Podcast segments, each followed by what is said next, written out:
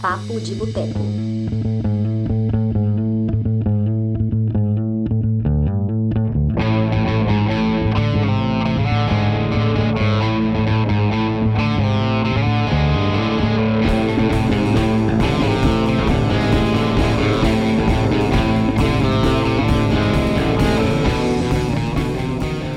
Vocês querem saber quais são os melhores filmes de ação de 2019?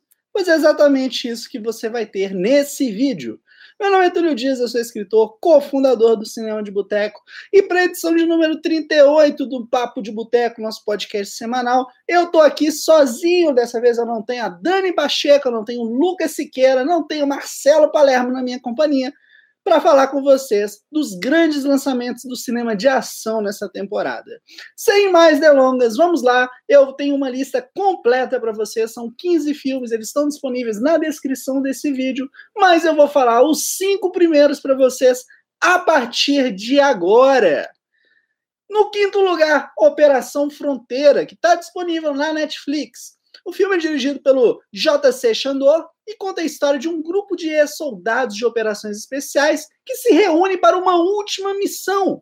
O alvo, o chefe de um dos maiores cartéis de drogas da América do Sul. O propósito, ficarem ricos. Apesar dos dias de glória dos guerreiros, como se intitulam, terem ficado para trás, o elenco de Operação Fronteira está longe de ser um grupo de veteranos esquecidos. Os amigos são recrutados por Santiago, vivido por Oscar Isaac, e liderados pelo relutante Tom, vivido aqui pelo Ben Affleck. É, decepciona, é, esse filme decepciona somente aquelas pessoas que estão esperando sequências de ação, explosão e tiro do começo ao fim. Operação Fronteira não é raso. Então você não vai esperar, você não vai encontrar isso se você estiver esperando. A Netflix volta a abordar a lealdade entre irmãos de armas, coisa né, que ela já tinha feito na série do, do Justiceiro, e o sentimento de rejeição sentido pelos ex-combatentes. Mas mesmo essa lealdade atestada e a ganância pode se transformar é, pode transformar essa fortuna né, em um tesouro de Serra Madre, assim como o filme de 1948. E colaborou comigo aqui para falar da indicação de Operação Fronteira, o Arthur Abu, do blog O Pipoqueiro. Em quarto lugar, sem mais delongas, a gente tem o Triple Threat, ou seja, ameaça tripla. Esse é um daqueles tradicionais filmes para quem gosta de filme porrada, quem gosta de ação, quem gosta do pau quebrando na porra toda. É, quando a filha de um milionário pretende derrubar uma organização criminosa, um grupo de mercenários é contratado para impedir que matadores profissionais acabem com a vida dessa dedo duro do bem. Todo ano, a gente destaca pelo menos um filme de porradaria na lista de melhores de ação. E 2019 o escolhido foi o Triple Threat, que possui muitas cenas de tiroteios e lutas muito bem coreografadas. Além é, da participação do sempre interessante Ico Uais. Eu não sei se fala Uais, Uais, não sei, mas o Ico, ou Kiko, vamos chamar ele de Kiko. O Kiko, ele tá também em Operação Invasão. Operação Invasão, gente, eu já falei aqui algumas vezes, é um dos melhores filmes de ação dos últimos 20, dos últimos 10 anos. Filme bom pra caralho. Se você não viu Operação Invasão ainda, corrija isso agora, porque se a gente está falando de cinema de ação, eu imagino que você goste desse gênero. E Operação Invasão é um caso daqueles imperdíveis, tá bom?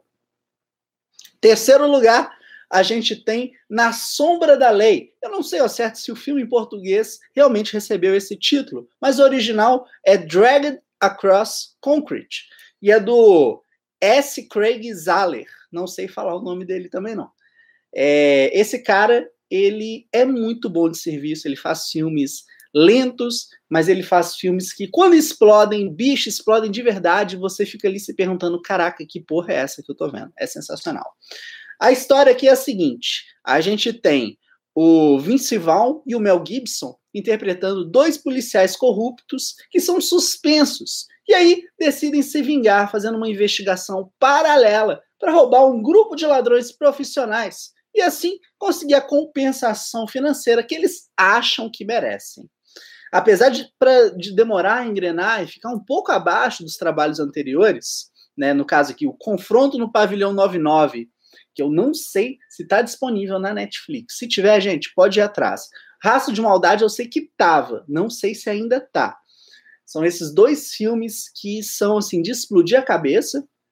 Raço de Maldade, inclusive, ele flerta um pouco com o terror, com o faroeste. É um filme muito violento. Durante a metade final dele, você fica assim, caraca, velho, eu preciso parar de ver isso que eu vou vomitar. É um filme muito pesado e esse é um grande diretor, tá bom? Mas esse filme, o Dragon Across Concrete, ele fica um pouco abaixo, né? Mas na metade final ele consegue fisgar a nossa atenção e o resultado assim é magnífico. É, quando todas as peças se encaixam para a conclusão do conflito, Zahler mostra sua frieza em recriar sequências de extrema violência e personagens tão frios que não se deixam abalar facilmente. Cara, aqui é o tipo de filme que você não pode criar apego, você não pode achar que ah, isso aqui vai resolver, vai ficar tudo bem, cara, não vai tá? Esse não é um tipo de filme com final feliz, mas é um puta filmaço para quem gosta de thriller policial, quem gosta de ação é, policial também, é, recomendo, tá bom? Podem correr atrás, tenho certeza, vocês não vão se decepcionar. Talvez seja a minha lista aqui, é, a, a indicação dessa lista que eu mais confio, tá ligado? E olha que a gente tem ainda os dois primeiros colocados que são muito bons também. Segundo lugar, é o Caminho, Filme do Breaking Bad. É, parafraseando o ator Aaron Paul, é o caminho, é o episódio de Breaking Bad que a gente não sabia que queria ou precisava.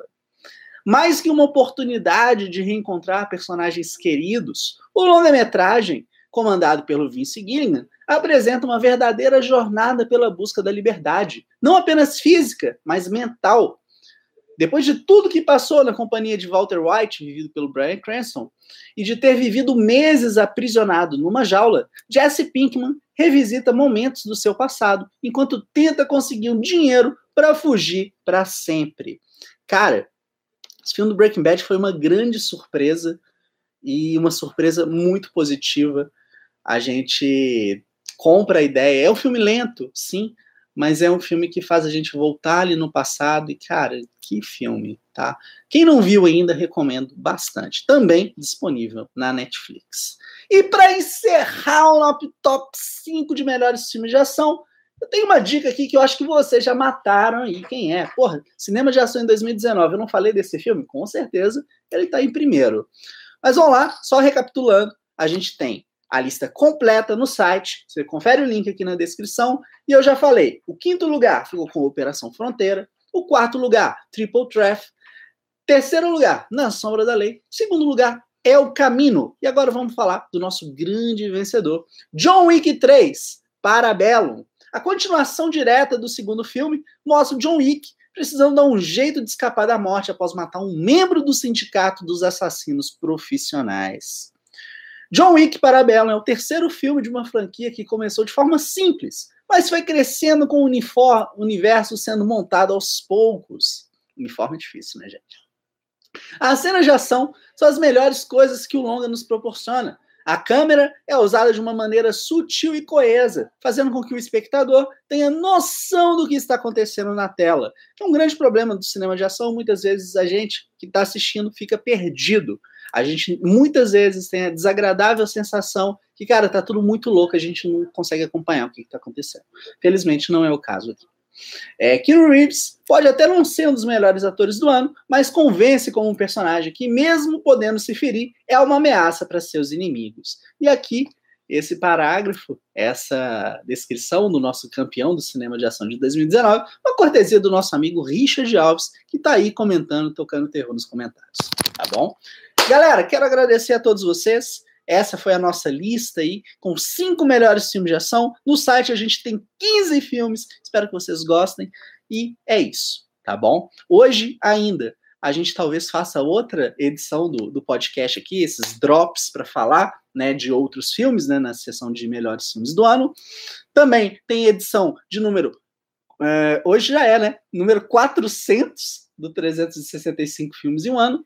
E depois ainda tem uma brincadeira, a gente vai fazer nosso amigo oculto aqui ao vivaço. Então o dia hoje está legal, mas se você não estiver aqui ao vivasso no dia 30 de dezembro de 2019, você perdeu, você só vai ver a reprise disso, tá bom?